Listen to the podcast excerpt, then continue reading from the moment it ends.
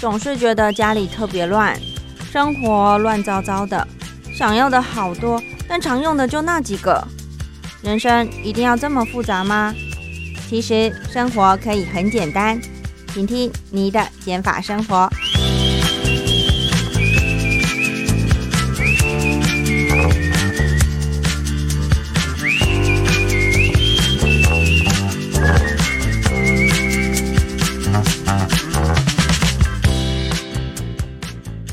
听众朋友，你好，欢迎收听你的减法生活，我是张妮。前面两集聊了很多关于整理师啊，整个的。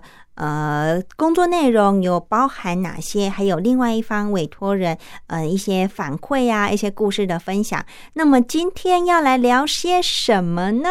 今天要聊的就是有关于 Blair 本身，他为什么会当起整理师的契机，以及他在当的这几年的过程当中，对他的一些改变有哪些呢？如果你也蛮好奇的话，那你一定要听这一集的内容哦。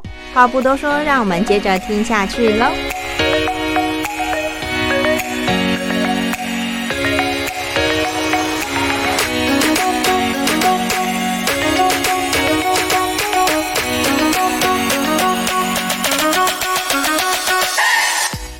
初啊，怎么会想说我可以来提供这样的服务呢？一定是有个东西触动你，或者你看到了什么，听到了什么，所以决定做后续这一些的。呃，push，因为我从小就很喜欢整理跟收纳，这算是我的兴趣。然后，所以我在学生时期基本上都会把学校图书馆跟居家生活有关的那一排书全部读完。所以我是在高中的时候呢，就知道哦，原来日本有这个职业。那这个职业可能叫做杂物咨询师，或是空间整理师等等的。对，那那时候就知道说，哇，原来世界上真的有人在做这件事情耶，好像很好玩。然后就买了一颗种子在心里面。那等我大学毕业要出社会的时候，就也一直在寻觅说，呃，可以做这件事的可能性。后来就决定说，那我就自己来，我就自己创业。在当正式的整理师之前，你本来是有个正职的工作。嗯，没错。那你有做过哪些工作呢？我当年会做的那份工作呢，跟我现在会成为整理师是非常息息相关的。我出社会后的第一份正职工作是在广告公司当老板的助理。那我们的老板是个很酷的人，他很鼓励我们员工兼职斜杠发展，因为当年斜杠青年这个字也还蛮流行的嘛。那其实我们的老板自己也是。他除了经营公司之余，他其实也是个网红，有在网络上就是经营另外一个部分的事业。嗯，对。那所以他自己就会觉得说，这个时代是非常有可能性的，就只要你去累积，只要你去把握机会。那所以在我一开始呃想要做整理师的时候，就有跟他讨论过，他就觉得哎这个。很酷诶，那你要不要也试试看？所以他也鼓励了我说啊，你可以怎么样去做，怎样去发展，怎样去累积。那经营社群这一块的能力也算是他传授给我的。那后来呢，就是我们在有一次公司的面谈，就是我们每一年还是每一季末，老板都会跟我们员工一对一的谈话。他那时候就问我说：“诶，我看你现在兼职着，利用假日的时间去做，那你什么时候才要就是正式的去？”开启这条路呢？我那时候就愣住，我想说，嗯，怎么会问我这个问题？嗯嗯嗯。他就说：“那你怎么不趁很早的时候就开始呢？”他的意思是说，哦，这个职业在台湾还算是刚萌芽而已。那我要不要趁这个时候加入，赶快尽早的去累积？所以我那时候会真的从兼职利用假日时间做，然后到变成正职，然后完全的自由结案，算是我当年那个老板推了我一把的。然后我至今都非常的感谢他。所以听起来是老板鼓励你呃离职，然后专心做整理师这个工作。哎，嗯，对啊，可能也是真的，就像你说的，跟他的工作属性啊，然后他的想法很有大关系，而且他还是帮呃，等于是你的贵人之一。对呀，真的是贵人。所以你一开始呃在从事这个整理师的工作的时候，大概是多久前？可不可以大概分享一下？嗯，我大概是二零一七年开始兼职接案，就是那个时候入行的，然后一直做到现在。哦，那一开始二零一七的时候，大家对于整理师的印象，知道有这个行业以及这个服务吗？呃，当时啊，真的大家整个市场都对这个服务很陌生，那甚至有这个需求跟困扰的人，却也不知道说原来有这个职业可以找来帮忙。嗯嗯嗯。所以我当年就是非常的要很努力的行销自己跟推广这个产业。对啊，因为我觉得光要让就是有这个需求的人知道说，哎，我我可以提供这样的服务哦，就蛮不不容易、不简单的。你要怎么去 push 让这样的消息让？呃，大家知道，然后也知道说，哦，可以找你来协助这一块。哦，我当时在刚入行的时候是自由接案者，所以我得自己靠自己来接到案子。那所以那时候我是使用网络的方法，就是在各大社群、脸书、IG、YouTube，然后去跟大家一直不断的分享说有这样子的服务。然后另外就是有各种可以曝光的机会，我都不会放过，像是现在上电台，或者是在节目上分享等等，都都是。都是你的方法之一就对了，所以你真的是从这样子，反正尽自己的能力，然后在刚刚你讲的社团啊、社群啊，一直在呃宣传，然后真的慢慢的就有客人开始找上你了，是不是？哦，对啊，因为我相信大家不是不需要这个服务，而是他们不知道而已。那你大部分那时候，如果从一开始的呃客群。大部分是落在哪些年龄层啊，或者是性别？一直以来，我发现我们的这个服务啊，主要服务的年龄层大概都是职业妇女。那他们有自己的事业，可是小孩都还小，所以他们在家就会还是一样像工作一样的忙碌。嗯，那这个时候我们就可以就是适时的对他伸出援手。对，因为他们不是不想做，或是不会做，他们可能就是像我刚刚讲的，他们没有时间，然后或者是顾孩子、照顾他们的工作就已经很累了。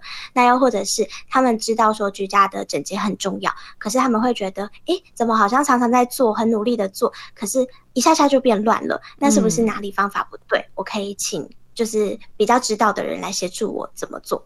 嗯嗯嗯，我很好奇的就是你要怎么让客户信任你说哦，你可以真的嗯花了这个钱之后，我可以帮你达到你这个需求。你必须要先有一些东西可以展示给对方给客户看。那你那时候要怎么去跟他沟通啊？或者是你要怎么去说服他呢？我认为啊，就像我们这种接案的职业啊，非常重要就是作品集，你要让人家知道你有能力，然后可以信任你，那就直接拿出成果来。所以我在最一开始，我是先从呃亲朋好友的家开始做起，然后给就是帮亲朋好友整理房间，然后收集案例。这样子我才可以放在网络上让大家知道。那除此之外，我也会分享我的生活的一些大小事，然后跟我怎么整理我自己的空间的，跟大家分享。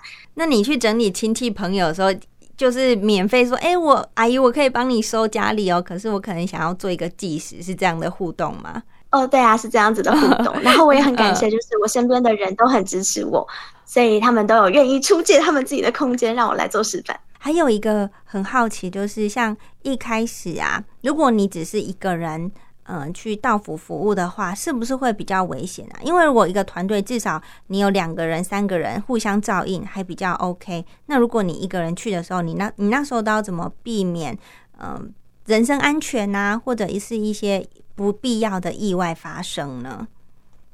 嗯，好，这个也是还蛮多人会替我们担心的一个部分，就想说，天呐，你们都是女性，然后这样子直接进到人家家里面，会不会很令人担心？对对对。那其实有几个地方可以做一些，就是自自己保护自己的动作。首先，第一个是我们一定要在事前跟这个人有交流，然后有联系沟通，甚至是讲讲电话。对，如果你在一开始接洽的时候都觉得不对劲的，那就不要忽略心里的警铃的声音。嗯，因为我就真的曾经有过，有肯我猜他应该是男性，可是他假装自己是女性，然后希望我可以一个人到他家。嗯，你有遇过这种事情？有遇过，可是就是后来被我拆穿了。对，所以就好险，就是后没有在后后面的事情发生。嗯，那会有这样的事情呢？其实也是因为我们自己的工作有一个一个规范，我们的团队有一个。算是规定吧，就是希望说，那如果你是异性的话，那如果是整理师到场，希望会有别的女性陪同，她可以是你的妈妈、姐姐、朋友，对，但至少说我们可能不太方便一对一的，呃，跟异性共处一室。嗯嗯嗯，这是第二个。那第三个就是自我保护的部分，那当然，呃，可能是你出去工作，你要让你的家人知道说你今天在哪里，大概几点会回来，是，然后或者是我们身上也会。准备一些小东西，对，就是在危险的时候呢，至少还是可以有机会求救的。什么防狼喷雾啊之类的吗？对，没错。哦，所以如果认真开始当整理师，到现在就是二零一七到现在二零二二五年的时间嘛。嗯，整理师带给你的一些改变啊，有哪些呢？整理师哦，这个职业带给我的改变，嗯，我觉得他，呃，我非常喜欢我的这份工作，是因为我可以进到家家户户，然后跟我的客户交流。因为他们不仅愿意敞开他们家的大门，也愿意敞开他们的心门，对我来说是一件非常珍贵的事情。那我都可以从他们的环境、他们的物品，然后看到他们的故事，然后让他跟他分跟我分享我的经历。所以我觉得，无论是我眼前的这个委托人，还是我处理的每一样物品，他们都像是老师一样，带给我很多的养分，让我知道了很多的东西。嗯，就是然后这样一路累积来，也因为这份工作，我开启了一个我。外过去完全没有想过的可能性，因为我大学是念外文的，所以其实念外文系的人都会有一个紧张感，就是诶，我不知道我以后该做什么比较好。嗯哼，然后我也会觉得念文学院的人就是。这这份能力不知道怎么样去转化跟应用，然后去让自己很有成就感。可是我居然可以从我喜欢做的事情，然后得到成就感，获取金钱，然后甚至是我从原本的自由接案者到现在有团队，然后甚至是创业开了公司，然后想要用另外一个角度跟思维去经营这项服务，对我来说都是一个很大的学习。那我之前都会说。我就好像是原本写了一张很顺手的考卷，因为整理收纳是我擅长的事嘛。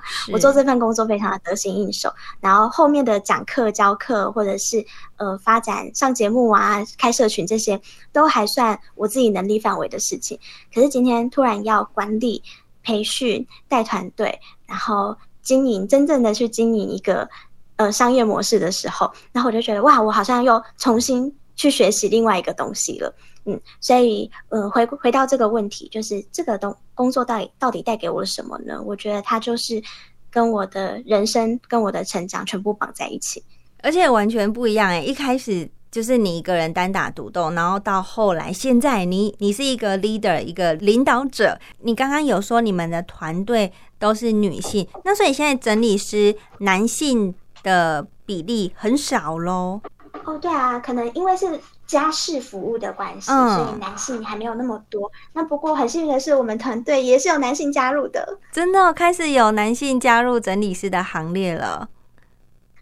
对啊，那男性的话呢，当然就是他们有先天的优势嘛，就是可能力气比较大。然后，所以我们在搬运上面也会比较轻松。那另外就是男生他们了解的物品，有时候跟女生也会蛮不一样的。我们可以去帮女性的委托人整理她的内衣裤，或是保养品、化妆品。那男生可能就会对三 C 线材啊、五金产品等等的会比较了解。那我们大家就是各自做自己擅长的部分，就可以提供客人更完整的。如果你没有讲，我还不知道。哎。原来现在大部分整理师还是以女性为主，然后男性才刚刚要起步踏入这个新领域，这个这个新的工作行列当中。对呀，在这边也呼吁一下，对，就是不只是有女生可以做整理师，然后男生也非常的欢迎。对，说不定也有很多男生对于整理爱干净啊，或者是这些呃把东西归类好，也有很多的兴趣。嗯，没错。我其实也有在追踪你的 IG，我有发现你有自己说，你其实本来是一个个性比较内向的人，可是现在呢，因为你必须要常出来跟大家讲话，你得要外向一点，或是你得要比较擅长于口语表达，这个是不是也是改变你的其中一项之一呢？我的确也是在从事整理师这份工作之后，开始去探索自己，然后了解自己的个性，以及我自己个人的使用说明书。然后我就发现，原来我的内向是属于那种呃，大家所谓的比较外放型的内向，就是我并不会很抗拒跟人对话，然后也不会抗拒上台表现等等。可是，在与人接触的时候，我容易比想比较多。那所以跟人接触或者是在人群里面，对我来说是比较内耗的。那所谓的外向者，是指。他跟人群接触，然后反而是对跟对他来说是充电。他去一场聚会回来，可能会觉得，哎，我好像充饱电了，更有能量一样。嗯嗯嗯。那我自己就会觉得，我的内向是属于这一种的。对。那可是偏偏整理师这份工作又是不断的要与人接触，然后我们可能要今天就要长时间的跟客人一对一的，然后不断跟他沟通跟对话。嗯。所以对我来说，就是做这份工作，我觉得得到了滋养。那同时我自己也需要去了解说，那要怎么样在。做这件会让我有点觉得消耗电力的事情的同时，然后却还是依然保有自我，怎么去保养自己的身心灵？嗯。那到了现在已经第五年了，你觉得你对于整理师这份职业还是一样那么的有热情，然后投入很多很多，但还是觉得很喜欢的感觉吗？嗯，其实真的的确到现在都还是这样的状态耶，就是我还是很喜欢我的工作，然后很喜欢在现场服务。嗯，因为很多人都会说，哎，你你现在这么忙，那你还会去现场吗？还是都交给你团队的整理师去？那我的回复是，只要我有时间跟有机会，我还是会希望可以到现场去做，因为那个就是最前端，我可以直接去感受到客人他们喜不喜欢这样子，然后以及就是在现场才可以。更完整的发挥我们整理收纳它的技巧跟技术，那个是我最最最喜欢的事情。嗯，有没有客人就是指定说我想要 Blair 来帮我服务，其他的我可能比较不倾倾向，有没有这样的状况发生？哦，有这样的。然后，可是其实我一直很想要避免在我们的品牌里面有这样的情况。嗯。对，因为我只有一个人，然后一个你是一天又只能服务一个家庭。那在我有这么多工作的情况下，我很难去满足每一个预约者的需求。那我当然很感谢他们的信任，就是希望可以指定我去服务。但是我希望可以做到的事情是，让我们的团队的文化活成一个人，就是你不管指定的谁来整理，或者我派谁去整理你家，你可以，你都可以得到像 Blair 一样的感觉。嗯，那我觉得这才是我成立团队一个的意义之一。好，感谢 Blair 跟我们简单的稍微分享你这一路来如何成为一个呃正直的整理师，甚至有一个自己的团队。之后呢，如果听众朋友们对于这个啊整理呀、规划啊空间的，或者是这个档案相相关的啊，都可以寻求这些专业的领域的人来协助你们。好，感谢 Blair 今天的分享，谢谢你。